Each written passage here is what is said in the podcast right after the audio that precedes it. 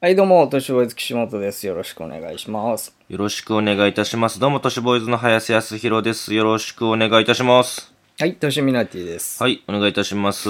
この間、あの、東京にも、ああ、おるんやなと思ったんですけども、ヘビが張ってたんですよ。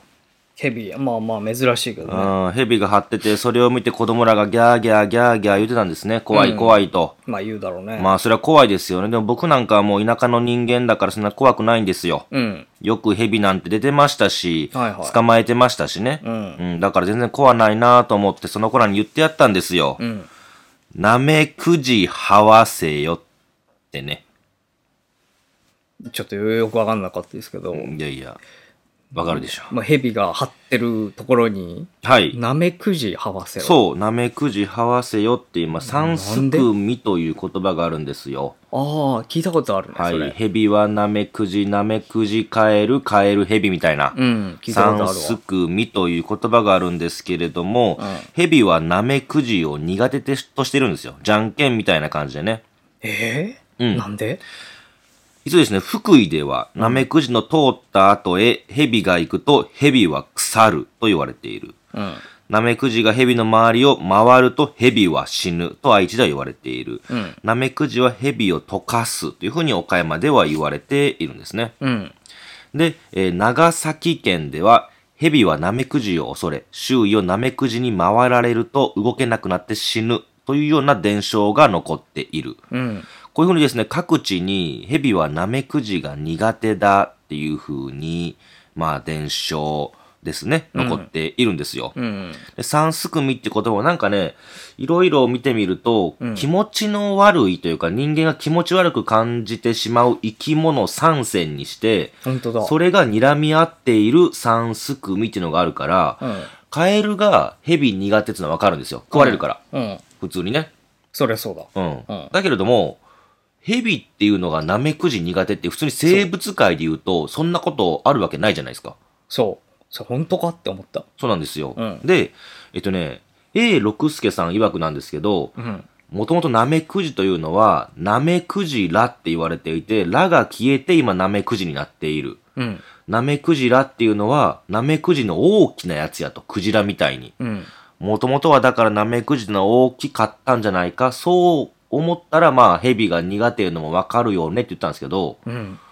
そんなものはいないみたいで、方言らしいんですよね、ナメクジラっていうのは。うん。聞いたことない。そうなんですよ。だからまあおそらく、ただただ気色悪いっていうのと、あと、えっとね、忍術で、ナメクジを使う忍術があったり、ヘビはもちろんありますし、まあカエルもいるじゃないですか。うん。だから忍術でもって使う三線っていうのがなんか三すくみたいになったんじゃないかっていう話とかもいろいろ残ってるみたいですね。うーん。まあどっちが先かわからないけれども。なるほどね。はい。だから僕は言ってやったんですよ、子供らに蛇がスーッと張ってるところをいびってたからう、ん。なめくじはわせよってね。やめろ、もう、その、子供になんかわけわかんねえの言い続いけやるやそんなつ。ことわけは、わけわからないことはないけれども。すげえ気持ち悪い子たちがうん。出来上がっちゃうね。なんか回り道して帰ってました。賢いなと思いまし たね。はい。や家でやってほしいですそよう、ね。それではいきます。教えて都市伝説。はい。はい、この企画は我々が話したい企画を紹介していくという企画なんですけれども、うん。今回ですね、え、なんなんその話みたいな、ちょっと驚きの話をしていこうかなと思っております。はい。でですね、18世紀のロンドンで、あるもので洪水が発生したと。うん。洪水っていうと、うん。海、川、池、湖っていうのがどんどん溢れていって、うん。で、まあ、町いうか家を飲み込むいうのはありますけれども、ん1階がね、浸水するみたいな、18世紀のロンドンでは、うん。そういったものではない、あるもので洪水が発生したんですよ。うん。何だと思いますか自然のものではない何かで洪水が発生。糞尿じゃない。あー、確かに下水とかがね、うん。ボコボコ出てみたいなのわかりますけれども、ちょっと違うんですよ。確かに、え、どこやったっけイギリスでしたっけあの、うん糞尿を普通に窓から放ってたみたいな。で、ハイヒールあそうが、そうそうそう。みたいなね、ああったあった。りますけれども、実はそうではなく、18世紀のロンドンは、ビールの洪水が発生したらしいです。あー、ビールね。はい。洪水ってレベルそれ。そうなんですよ。イギリス人のね、ビール年間消費量というのは日本人の約2倍やと。うん。まあ、かなり飲むんですよね。うん。ロンドンの街を歩けば至るところにパブがあると。うん。で、かなりビールを飲むということで。はいはで、まあ、大惨事が18世紀に起きるんですね。い。うん。現在と同様にパブが軒を連ねていると。その中で毎日大量のビールを供給する、まあ、えーお店がうんたくさんあったと。で、まあ、市街地にたくさんですね、えっ、とね、なんか工場みたいなのもあったんですよね。うん蔵みたいなものがビール工た場くさんあって、うんで、運送力っていうのがあまりなかった、脆弱だったということで、まあそういうパブ、そして蔵みたいなのがたくさん各地にあったんですよ。なるほど。うん。まあだから違うところから持ち運びとかできないから18世紀にね。で、事件が起きたのも、まあ多くの住民が住む下町のセントジャイルズという地区。うんそこにもですね、蔵とかがたくさんあったと。うん。 1814年10月17日、そのですね、えー所内の倉庫に保管されていたビールダルが破裂するんですね。うん。その衝撃で山と積まれていた他の樽も次々に破裂。ああ。この時に流出したビールの量は100万リットル以上。ほう。 100万100万リットルは確かどれくらいかも全然想像想像つかないけど。に。1リットルが100いや万そでれす。そうなんだけど。それは倉庫わのかんないけど扉を突き破る。うん。ね。そして近隣の路地にビールが溢れ出す。うん。濁流の勢いで2軒の家屋がビールで倒壊。ああ、それはすごいね。ねえ。また、路地が入り組んで水はけの悪い地域だったと、そこがね。うんセント・ジャイルズが。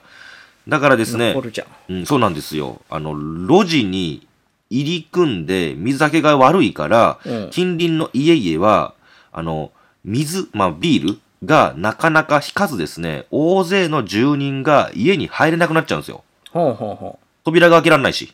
う。うんうんこの事故によって、9人亡くなってます。うん。ああ、結構だね。ビールの洪水でね。うん。界隈には、えー地下や半地下の、まあ、貸している部屋が多かったと。うんうん。だから、頭上からビールが大量に降り注いできたから、うん。そのビールで7人溺死してます。あ、歴史なんだ。溺死。うーんビールで溺れ死んでますね。うんうで、1人は倒壊した壁に挟まれて圧死。うんうん1人は飲みすぎ、急性アルコール中毒。口の中いっぱい入っうん。いちゃっって。ぱい飲んじゃったんだ。。そううん。まあ、飲めるかなって思ったのかもしれない しね。ラッキーみたいな。水飲む感じなのかな、うんうわーっと飲んで、そのまま、うん、ただだしって。なくなっちゃったっていうん飲う、まあビール好きというのがですね、ちょっとあだになって、ビールたくさん置いときゃいいやんって言ってたら、うん。樽が、ね、えー破裂して、100万リットルという。はあ。結構い、いまだに爆発してるからね、ビールって。あ、そうなんだ。うんあ、ちょっと前に動画で見たよ。爆発するとこ。ころ。すごい。あそうなんですね。俺知ら店のなか中った。とかでも。怖っまあ、そんなことがあったということで。でね、ボストンうん。ではですね、別のもので大洪水が発生してるんですよ。ボストボストン。ン。うん。これっていうのが、シロップです。うん。ちょっと考えられないちよょね。っと嫌だな。で、第一次世界大戦が終わって間もない、1919年1月うん。 15日ですね、ボストンのノースエンド地区で大洪水。うん。この地区っていうのが海に囲まれているんですって。うんうん。で、当時は風もなく、えー高潮が発生するような状況でもない。うん。またですね、空はすっきり晴れており、雨は降っていない。だから、いい天気だったんですよね。うん。付近には大きな河川も見当たらず、洪水の要因は見当たらない。うん。じゃあこの日何があったのか。実は洪水と言いながら町を襲ったのは水ではないと。うんノースエンド地区は港に隣接していることもあり、工場や倉庫がたくさんあるんですね。うんその中にある大規模な、えっ、と、製造工場があった。うんうん。その製造工場で貯蔵していたのが、このシロップなんですね。うん。その巨大タンクが破裂。さっきは100万リットルのビールって言いましたけれども、うんシロップ870万リットルが一気に流れ出して街を襲うといそれはやばいね。う。1リットルが870万、いや、もうですそかれらねわか分かってんだけどさ、それは。 2リットルだと435万うん本ですね。掛け算変わっただけだから、それ。驚きでいす。や、気持ち悪そうですよい。だっね。て、粘度が違うじゃん。うん、まあまあ確かにね。シロップ、濁流が8メートルの高さになりました。高さが8メートル。そう。すごいよえ、ね。津波とかと変わんないんじゃないそうなんですよ。だから、ここで言われてるのが、シロップが津波のようだったって言われてます。それうん。その威力っていうのがすごいんですって。さっきも言いましたが、粘土って言いましたよね。うん。水より強いんですよ。うーんシロップの方がまあ、硬いよね。硬いだって普通に考えて。一部の建物や鉄道の橋とか、そういったものも破壊されてるんですよ。うへん粘り気のある蜜だけに、波に飲み込まれると脱出は水よりも困難。え。そりゃそうだろうな。腰のあたりまで浸かると身動きが取れず、逃げ遅れた人々が悲鳴を上げながらシロップの波の中に消えていく。うん。で、このお大洪水では21人の死亡者が発生する大惨事。うん。建物やまあ街路にこべりつくシロップを完全に除去するには数ヶ月も使った。うん、だろうね。付近には何年もシロップの匂いが漂っていたというふうに言われております。それ、やだわ。で、写真があるんですよ。シロップによ地って獄やねそれ破壊されたボストンの地区の、うん。これ。めいちゃや、くもちゃ。うマジで災害後だよね。ねいわゆる。そうなんですよ。すごいですよ。この地区だけ。こはあの地区怖だけが、まあ、シロップだらけ。なんかありますかあの、これやったらたくさん来てもいいわ、みたいな。どういうこと ねえよ、そんな。ビールだっ死ぬたらあレれベルだけれどのも。やつえ来、たら、そ。最悪だよ、そうれ。え、そう。俺、んまあ、ギリうん。何ですか頑張れるかなっていうのは、ブラッドオレンジジュースから。あ、いいっすね。たし確かに時々飲んでるわ。結構好きだかうら。んじゃあ、僕はあの、アイスコーヒーもらおうかな。うん。うんいや、でも、ビールのやつはさ、ちょっとラッキーって思ってるやついいそうな気したけどね。ちょっと組に行ったやついるかもな。あの、近隣のやつとかさ、うんそうそうそうそう。あの、直接被害なかったやつとかだったら。確かに確かうに、んまあ、そういう人がいるかもしれませんでは続いていきます続いてですけれども、えーある場所にはうん。 〇〇市場があったという話なんですけれどもうん。四つ足で食べないものは机と椅子だけです二本足で食べないものは両親だけですというふうにですね中国の食文化を語るときによく言われることわざなんですよ。うん。要はまあ、えっ、と、食べられるものは全て食べますよという意味ですね。はいはい四。つ足で食べないものは机と椅子。うん二本足で食べないものは両親だけ。うん。これですね、実は、ジョークっていうことでもなく、うん。そこには、まあ、真実も多分に含まれているという話なんですよ。うん。昔の中国ではですね、まあ、親以外の人間を食べてしまうということは、実はよくあったんですね。うん。うん。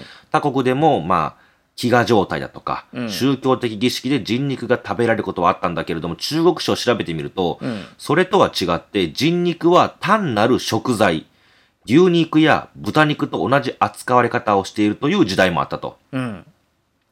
まあ、三国史とかにもですね、人肉食の記述が見つかっているんですね。うん。例えば、うん。劉備が戦いに敗れて落ち延びた時、うん。山中に住む漁師にかくまわれる。うん。この時ですね、漁師は自分の妻を殺してその肉を料理して、劉備をもてなしているんですね。怖っ。うん。まあ、あのー三国志といっても、作りのところもあるんで。う。うんん。またですね、孔子もですね、人肉を塩漬けにした、シシビシオという保存食が大好物だった。うん。というふうに言われている。うん。この他にも中国には古代から人肉を食材に使った料理のレシピが豊富なんですよ。うん。流通経済が発展して、うん。都の長安には大きな市場が形成されるようになると。うん。中国がね、流通経済が発展すると、長安には大きな市場が形成される。それにはですね、人肉を専門に扱う人肉市場もあったんですね。うん。人肉の仕入れルートは、捕虜、罪人を処刑した後に、体を払い下げたり、あと、貧民が家族を売り渡すケースも多かったと。うん。当時は市街地にも大規模な人肉加工場がある。燻製とか塩漬けなどの加工食品も製造されていた。うん。またですね、反乱が相次ぎ、捕虜の人肉が大量に市場へ流れる。うん。そのため、人肉価格が20年間で数十分の1に下落。うん。人間の肉は犬の肉の5分の1の価格で安売りされたんですって。うへえ。犬の肉よりも手に入るから。うんうんうん。たくさんねなるほどね。まあ当時は戦もありましたから、反乱も相次いでそういう風な形になっていたと。うん。だから、四つ足で食べないものは机と椅子だけ、二本足で食べないものは両親だけですよというのは、ことわざではあるんだけれども、うん実はジョークではないという真実も含まれているんじゃないかなという、そういうお話。うん。どうですかいやもう、机も椅子も両親も食ってんじゃないかなってちょっと思ってるいえけいえ、どね。机、椅子食う実か。際、本当は。人肉やったら食うかもしれないけど。いえいえ、食べない、食べない。そんな、両親食ってるとかありそうだけどな。子供食べるはありそうだけど、両親あるかないやー、あるでしょいや、う。まあこの歴史の中で。あーまあまあ、あの、えっ、とな、なんかあれだよね。ワンピースもあんだよね。足食わすみたいなあるある描。写。そうですもんね。あの、あれはおオー親ナーみたい。な人でしょまあそうそう。ううんんお親代わりみたあ、いな親人。代わりなんだ。親代わ親りではがない。子供に食べさすみたいなシーンもあるから、もしかしたらうんうんまうんあ、渋さん言うように、なんかその、なんて言うんでしょうね。えっ、と、食ってやるとか言うんではなく、うん。命を流れさせるために食べさせたというケースももしかしたらあるかもあるよ。しれない。あるある。見てきたみたいに言いますけれどうも。ん。でですね、さっきは中国の話をしたんですけれども、うんそれはもうものすごい古い昔のことですよ。なんかそれそうよ、ん三もう国志1000の時代とか。年以上前ですすよ。だってあんなのだって、えっ、と、紀元後200年とかでしょ、うんだから1800年前ぐらいですよね。だかうん。らそんな話されてもって話じゃないですか。まあま近代になれば、あ。うん。まあそんなですね、なんていうのこれ、晩秋っつうんでしたっけ晩秋。蛮族の習いって書いて、晩秋って言うんでしたっけちょっと野蛮なうん。習い、習俗みたいなね。うんっ。ていうのかな、そういうのはなくなったんだろうと思いきやですね、うん。あの、なくなっていない時もあったんですね、うん。場所。第二次世界大戦後でも人肉食が行われているという話があるんですよ。うん。記録がちゃんと残っていると。うん。 1966年から1976年にかけての10年間、うん。中国全土に文化大革命という嵐が吹き荒れる。文革ですね。うん。多くの富裕層だとか、文化人が革命の敵として粛清される。うん。少なく見積もって数十万人が殺害されています。一説では数千万人とも言われている。うん。その遺体が食べられるケースが多くあったというふうに記録が残っているんですね。うん。 80年代になって大規模な調査が行われる。うん。殺害後に食べられた302人の実名が判明する。うん。えー食人が組織的に行われているということもそこでわかるんですね。うん。例えば、うん。 1968年でございます。反乱、あ、じゃあ、反革命分子として、うん。 2名の男性が公開処刑にあり銃殺される。うんその後すぐに腹を裂いて内臓を取り出して肉を切り分けた。すると、処刑を見物していた人たちが群がって、我先に内臓や肉を持ち去っていったという話がある。うん。また、とある中学校では生徒が集団で教師を暴行して殺害、学校内で調理して食べたという記録も残っています。ほぼ。文革の時代にはバラバラに解体された死体が街のあちこちに転がっており、10万人前後が食べられたという推定もあります。へえ。当時の中国は大躍進政策の失敗で食料が不足していた。うん数百万人が餓死したという年もあるんですね。罪人の肉も貴重なタンパク源として、まあ食べられていたんではないかなという話があるんですね。うん。ですから、ここで紹介するもので言うと、1968年に銃殺された、えー罪人の腹を裂いて食べたっていう話があるんですよ。なんか、あれかと思ったわ。その、革命家みたいなう人んが処刑されたから、うん本当は望んでなかったけど、うんみんな革命家の味方だったんだけど、はいはい。政府に無理やり殺されたうんから、その意思を継ぐためにみたいなうんうんことかなって。ああ。思ったけだからなんか、えーっと、ガンニバルでもありましたけど、食人あーそうそうそう食人って言われたけれども、おばあさんが熊に食われて、うん、その熊から出た肉みたいなね、そうそういうのをみんなで食べ合うみたいな話もありましたもんね。自分のそう。あの体内うにん入れる取ってり入いれうるというなんか話がありましたけどうんじゃなく本当に腹すかしてたからっていうすげえな、うんでもまあこんなこと言われると引くかもしれないけどやっぱ自分の身がうんもうほんまにこれ食わんと餓死するってなったらうん、ちゃうかもな周り食うてたらまあ食うんじゃないうん全然普通に食うと思うけどな、うんもう食べると思うわ。なんてちょっと、美味しく食べようと思っちゃうかも。俺もう本当に。あの、あのー餓死するんだったら。だってい今ずっとどう調理するんだろうって考えてたもん、どうなんでしょうね。うん、揚げる生で食うのかないや、生やと腹壊すでしょ。だからさ持ち帰ったってところがさそポうイかントだと思ったの確かよ、にねその場で食べるそものんな場で食わなくてうんだから多分揚げたりしてたんだろうねでしょうね。調理して食べてたんでしょう。うんまあ、続いていきます。そしてですね、んある時代、コスプレが実は流行していたっていう話なんですよ。うん今ね、コスプレ言うたらもう全世界やってますけれども、日本のある時代にコスプレが流行していたと。ある時代それがですね、桃山時代なんですね。ほだから信長のいた時代ですよ。ううん漫画のキャラクターとかね、アニメとか、ねコスプレするコスプレイヤーさんいますけれども、ものすごい人気じゃないですか。うんうん。あるある実はですね、江戸時代ぐらいから日本人はコスプレが大好きなんですよ。うん京都の祇園ではですね、まあ芸者が歴史上の人物に扮して練り歩くという催しが人気を呼んでいるんですね。うんまた江戸や大阪でも祭りの時などに仮装して街を歩くものが見かけられる。うん当時のですね、浮世絵にもですね、仮装姿の男女を描いたものは多いと。うん日本人がコスプレの楽しさに目覚めたのは、豊臣政権が朝鮮半島に侵攻した頃うーんならしいんですよ。うんで、この時にですね、仮想大会のイベントみたいなものですね、秀吉だたちとかが催してるんですね。うんうん。名古屋城内に畑を作って、まあ、あの、旅籠や商店などを建てさせて舞台を完成させると。うんそこに、売りを売る商人に扮した秀吉が現れて見物する人々に商談を持ちかける。うん小無双に扮した織田信長の弟、織田浦夫妻が、秀吉の売りの売り方にですね、うんあ、これすごいなと。で、話しかけるんですよ。んもっとうまい売りはないのと文句をつけてみる。うん二人の掛け合いが始まる。それを見て笑っている者たちもみんな思い思いのコスプレ姿。うん前田利家たちも、あと、蒲生氏里。うんと、あとも、あの、商人の、まあ、コスプレをしたりとか。うん普段は生真面目で冗談を言わないと言われていた家康までもが行商人に扮して周りを大きな笑いを取っていたと。うん秀吉をはじめですね、その魅力にハマった大名は多かったようで、この後もですね、たびたび似たような催しが行われていて、コスプレは日本に定着していった。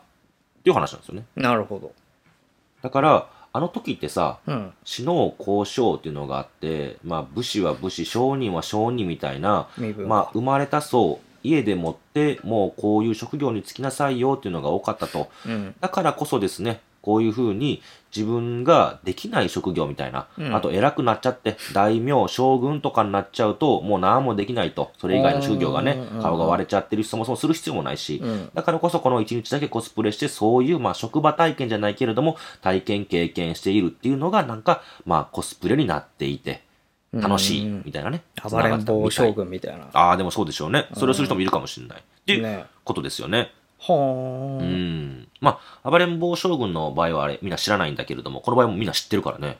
まあそっかう。うんうんんちょっと怖いよね、でもね。あの、おいどう何が怖いのお前の作ったこの飯の中髪の毛入っとるかなって家康にあー言う言とっかてね。くるやつがいるかもしれないね、うん、そうそう。とかね、いろいろありますけれども。ちょっと時間も時間なんで最後にしましょう。はい最後ですね、上海ガニ。〇〇の時に美味しくなるって言われてる話知ってますかうんいや分からんけどある時代の時だけ美味しくなるんですよ。ある事柄が起きた時だけ美味しくなる。上がった言うて。戦争だ正解。うんいいですね。上海ガニ。うん中華料理の高級食材ですよ。旬の時期になると山のように大皿に盛られたカニを食べまくるみたいなね。うんようテレビで見たりとかしますけれども、うんまあ美食家たちの間では、まあ欠かすことのできない秋の風物詩なんて言われてるんですってよ。うん上海ガニ、学名があります実は。うん中国木図ガニって言うんですよ。はうん。中国から朝鮮、朝鮮、え中国から朝鮮半島の、まあ、淡水に生息する川のカニなんですね。いうん中国では4000年前からこのカニを食べていたと言われていると。うん上海に、まあ、大都市が発展した19世紀にはすっかり上海名物として定着。うん。そして養殖も盛ん。うんうん。まあ、この中国木図ガニをですね、世界各国へ輸出するようになっていくと。うん。で、上海ガニの味って、年によって当たり外れが大きいって言われてるんですって。うん。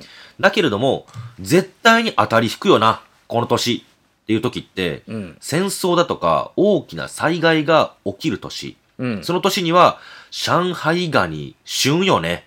美味しくなるよね。って言われてるんですよ。うん。というのも、なぜかというと、うん。まあ、わかりますよね。もうね。うん。まあまあ、なんとなくね。